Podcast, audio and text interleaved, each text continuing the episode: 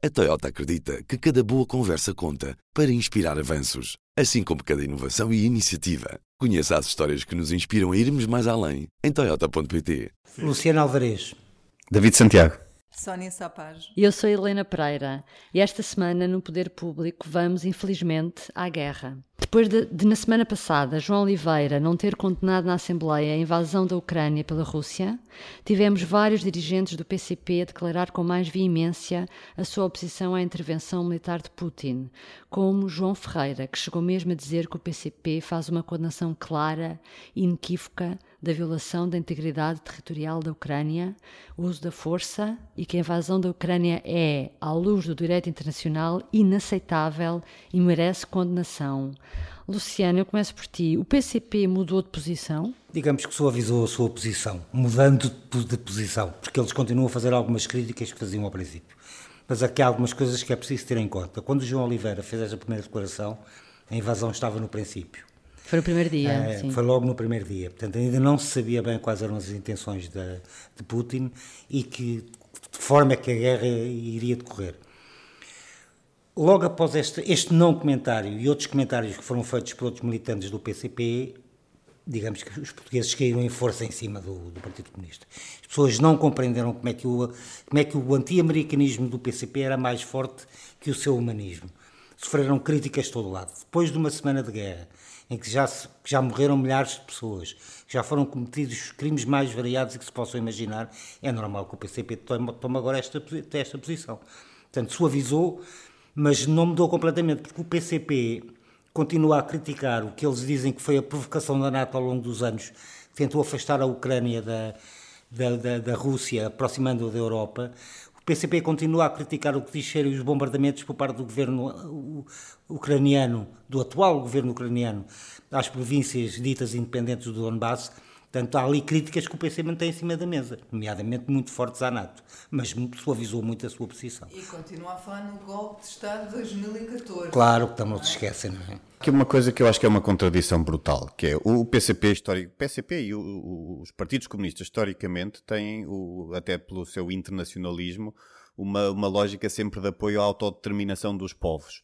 E aqui parece-me que ignoram completamente esse, esse direito, porque nós sabemos que não é a NATO que está a querer uh, que a Ucrânia integre a Aliança Atlântica. É a Ucrânia que quer integrar. Não digo que a NATO não queira, mas a, a, a, Ucrânia quer integrar não só a União Europeia, mas também a NATO. Mas Eles ignoram não é completamente isso. do PCP, nem não, da Rússia. Não é, não, é? não, é, é narrativa. É está bem, mas cada um, eles podem ter, eh, pode-se definir uma narrativa, mas há uma realidade e a, e a realidade são, é, são as declarações públicas dos líderes ucranianos, deste e do anterior, que sinalizavam essa intenção de, de, de, de, aproximação à União Europeia e à NATO e até de, adesão. Portanto, há aqui o, o, PCP ignora por completo uh, este lado. Por outro lado, na minha opinião, também continua demasiado agarrado à Rússia, mesmo quando admite que o regime russo está longe de ser um, um regime comunista. Portanto, não se percebe aqui. É, é, parece, parece que ficaram órfãos de uma URSS que não existe, porque eles próprios admitem que este regime de Putin não é eh, um regime comunista. Não, outro dia António Filipe, numa televisão, não me lembro qual, eh, lembrava isso mesmo, quando o mundo andava com o Putin ao colo, o Partido Comunista e Português era o único que criticava o Putin por ele estar a destruir os valores ideológicos do, do, do comunismo soviético, não é? Mas agora não consegue é, condenar. Pois, agora não. Mas é um como o PCP russo também não consegue. É, é o segundo partido mais votado, não é? Depois do Putin, mas também não é propriamente uma oposição muito visível. Não. Mas também não sabemos como é que são as eleições e se é efetivamente o segundo maior partido ou se é uma forma de esconder a, a, a possibilidade de crescimento de outras forças e de outros candidatos. Aí não sabemos, portanto. Ainda na Ucrânia houve uma concertação de posições entre os dois maiores partidos, PS e PSD, e no Parlamento o ministro dos Negócios Estrangeiros até chegou a elogiar a posição do Rui Rio. Mas, entretanto, o líder do PST veio dizer que a União Europeia deve medir consequências antes de avançar com mais sanções contra a Rússia e foi muito criticado internamente. David, uh, Rui Rio foi mal interpretado, como ele próprio depois veio dizer, ou quis mesmo fazer um alerta? O Rio Rio é pródigo neste tipo de circunstâncias, não é? Ele, ele diz uma coisa e é sistematicamente mal interpretado, mas acho que ele se põe a jeito, não é? Porque a forma como muitas vezes uh, produz ou reproduz declarações, uh, na, como produz e reproduz as suas próprias declarações, vai, vai tendo certas nuances e, e nem sempre é, é, é, possível perceber bem, bem o significado. A verdade é, é, que Rui Rio teve uma declaração que se pode considerar infeliz, tendo em conta o momento uh, e a circunstância em que foi proferida. Um, naturalmente, o que ele diz é que já havia sanções aprovadas e que era avisado para a União Europeia perceber o impacto, até porque as sanções económicas têm um impacto à la longa, não é imediato, muitas delas, pelo menos, não, são, não têm um efeito imediato, e era preciso conhecer o efeito dessas, dessas um, sanções para se perceber depois se deve ou não uh, aplicar mais sanções, mais fortes, mais leves, e, e pronto, e, e, nós sabemos que uma guerra vai ter efeitos macroeconómicos, como é óbvio, ainda agora o Ministro dos Negócios Estrangeiros dizia isso na entrevista ao público, mas pronto, é, é, é relativamente uma, uma, evidência. Agora, um, e, e percebe-se que, que Rui, aquilo que Rui Rio diz, eu, eu, eu, eu também eu, eu percebo o ponto de vista dele. É preciso medir o impacto das sanções em vigor, ou conviria medir o impacto das sanções em vigor antes de aprovar novas sanções. Mas, Mas isso é quer que... dizer que é preciso medir e depois, se ajustar, os milhões forem é, muitos, é, é melhor ir pelos milhões do que pelos direitos humanos? Pois, ele, ele não concretiza essa parte, mas a verdade é que depois há esse lado.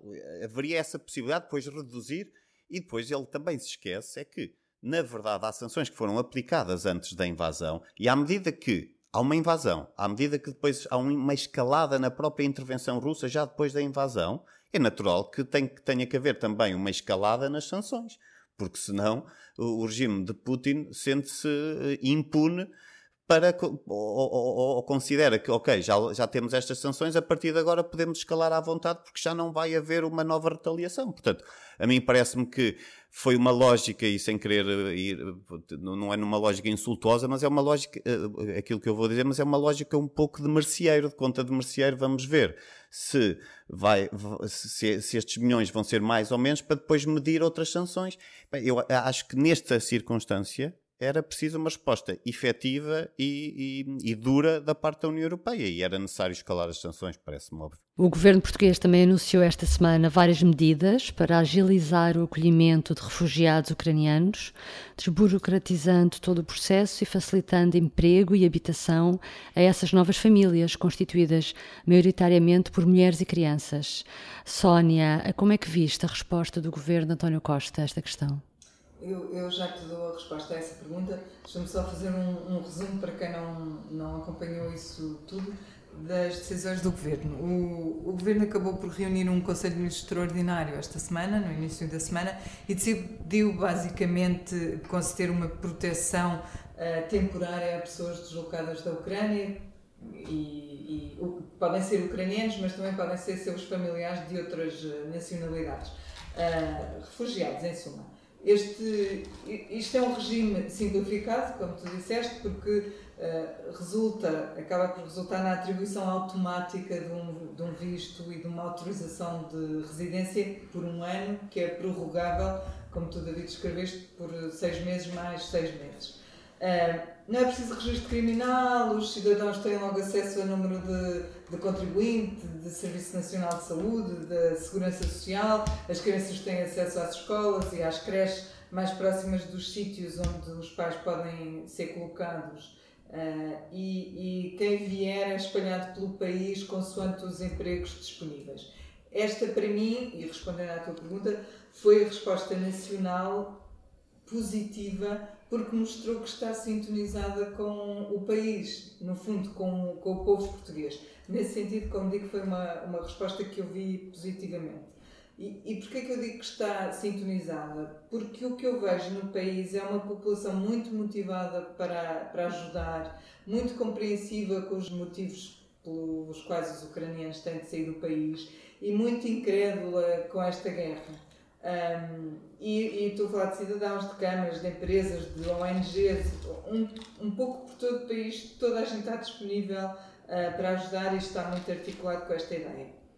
Já há centenas de casas disponíveis, há a possibilidade imediata, disseram na altura, de alojar 1.245 pessoas. Uh, as, as, ofertas de emprego pelo CLI hoje já chegam aos 5 mil postos, portanto, muito mais do que aqueles que até sinalizaram vir é uma resposta que não resolve os problemas todos, mas que claramente vai ajudar a, a algumas, algumas destas vidas. E e como diz o, o Daniel Oliveira, escrevia hoje num artigo, isto é tudo muito complicado, mas é uma coisa simples. Há um ocupante e há um ocupado. E eu acho que o governo português mostrou que está do lado certo. Uhum. E muito rapidamente. E muito rapidamente. Eu acho que faltou, faltou aí duas coisas no papel do governo. Também elogio eh, estas medidas e acho que foi rápido, foi rápido demais estas medidas. Faltam aí duas coisas. Assegurar que estes cidadãos ucranianos que vêm viver para o nosso país vêm na miséria e podem ser alvos de exploração laboral. Portanto, o governo tem que estar muito atento aos empregos que lhe vão dar, não vão acabar em estufas, como temos Como cidadãos de outros países em Odmira, numa situação miserável de clara exploração, de escravidão, quase em alguns casos. Portanto, o governo tem que estar atento às condições laborais. E, ta- exato, e também ainda não esclareceu. Ainda estamos em pandemia. A guerra não matou a pandemia, embora pareça, a guerra não matou a pandemia. A invasão da Ucrânia não matou a pandemia. Que medidas sanitárias é que o governo tem para vacinar estas pessoas? Que muitas delas podem não ser vacinadas. Só um terço. É um país que tem. Exato. Muito atrasado a esse nível. Um É, terço, dizem que só um terço da população é que está vacinada e onde dava uma grande, uma grande margem de pessoas que são anti-vacinas. Vai-se meter 100 ou 200 pessoas num pavilhão em Lisboa que não está vacinada? Isso é um surto de Covid. Eles fogem à guerra para vir morrer a Portugal de Covid. Portanto, eu também espero que o governo tenha ou esteja a preparar um plano. Mas as pessoas podem não querer ser vaci- vacinadas. Pois Como tu podem, dizes- pois isso. é, mas, mas Como tu dizes, elas lá, algumas não quiseram Sim, mesmo. o, o governo não anunciou medidas, mas em relação a esse, mas tocou nesses dois aspectos. Eh, um deles é que, eh, eh, apesar desta questão estar mais centrada nos ministérios do trabalho, da, da administração interna eh, e também da educação e a saúde também está envolvida até por causa desse problema da, da- não só não só da vacinação, mas também de, de- de problemas que, que as pessoas trazem, até porque vêm fragilizadas pela saída, por, por tudo isso. Portanto, isso presumo que haverá medidas em breve, isso tentará ser acautelado. Acho que há uma nota que é interessante em relação ao, ao tipo de empregos, porque a ministra do Trabalho disse isto na terça-feira, à data de terça-feira, as 4, 5 áreas onde havia maior procura, ou neste caso maior oferta de emprego, não, eu por acaso tive essa atenção e, e não havia, o setor agrícola não estava, estava o setor da construção civil, a restauração, do, era a hotelaria, pronto. Mas, dos, mas o da, achei interessante porque esse, o agrícola não estava, não quer dizer que não haja ofertas e que não se venha a verificar esse problema. para todas as pessoas vão procurar, Como não é é? que Eu- o que me alertou para isto foi, eu não, eu não sei quem é o senhor, era um, um empresário do Norte que estava a saudar a vinda de ucranianos porque Portugal há falta de mão de obra. Não, eles não, eles não vêm porque Portugal há falta de mão de obra, eles vêm porque estão a fugir a uma guerra. Estão a fugir à morte. Sim, e ele numa- estava muito contente a dizer que Portugal há falta de mão de obra, ainda bem Sim, que vêm mas numa visão utilitarista para a economia, em termos económicos, podemos beneficiar porque nós temos efetivamente falta Claro, de mão de pois obra temos. e esta é uma mão de obra muitas das vezes especializada até É, sim, Então deixa-me acrescentar aqui outro ponto. O Governo também não explicou como é que vai ser a equivalência das habilitações dessas pessoas, porque virão médicos que vão trabalhar como empregados de mesa, como já Pois, tive no passado já- e nunca se e como- resolveu. e no presente, Continuamos a ter, continuamos exatamente. a ter. Mas foi dada a garantia que seria feito o melhor match possível entre as- o perfil das pessoas e Nós temos, aliás, uma história ontem de dois alunos de medicina que vêm da Ucrânia a meio do curso. Lá o curso é de seis anos e eles têm quatro anos de curso e não sabem como é que vai ser também. Exatamente. Há aqui várias questões para ir acompanhando nos próximos dias.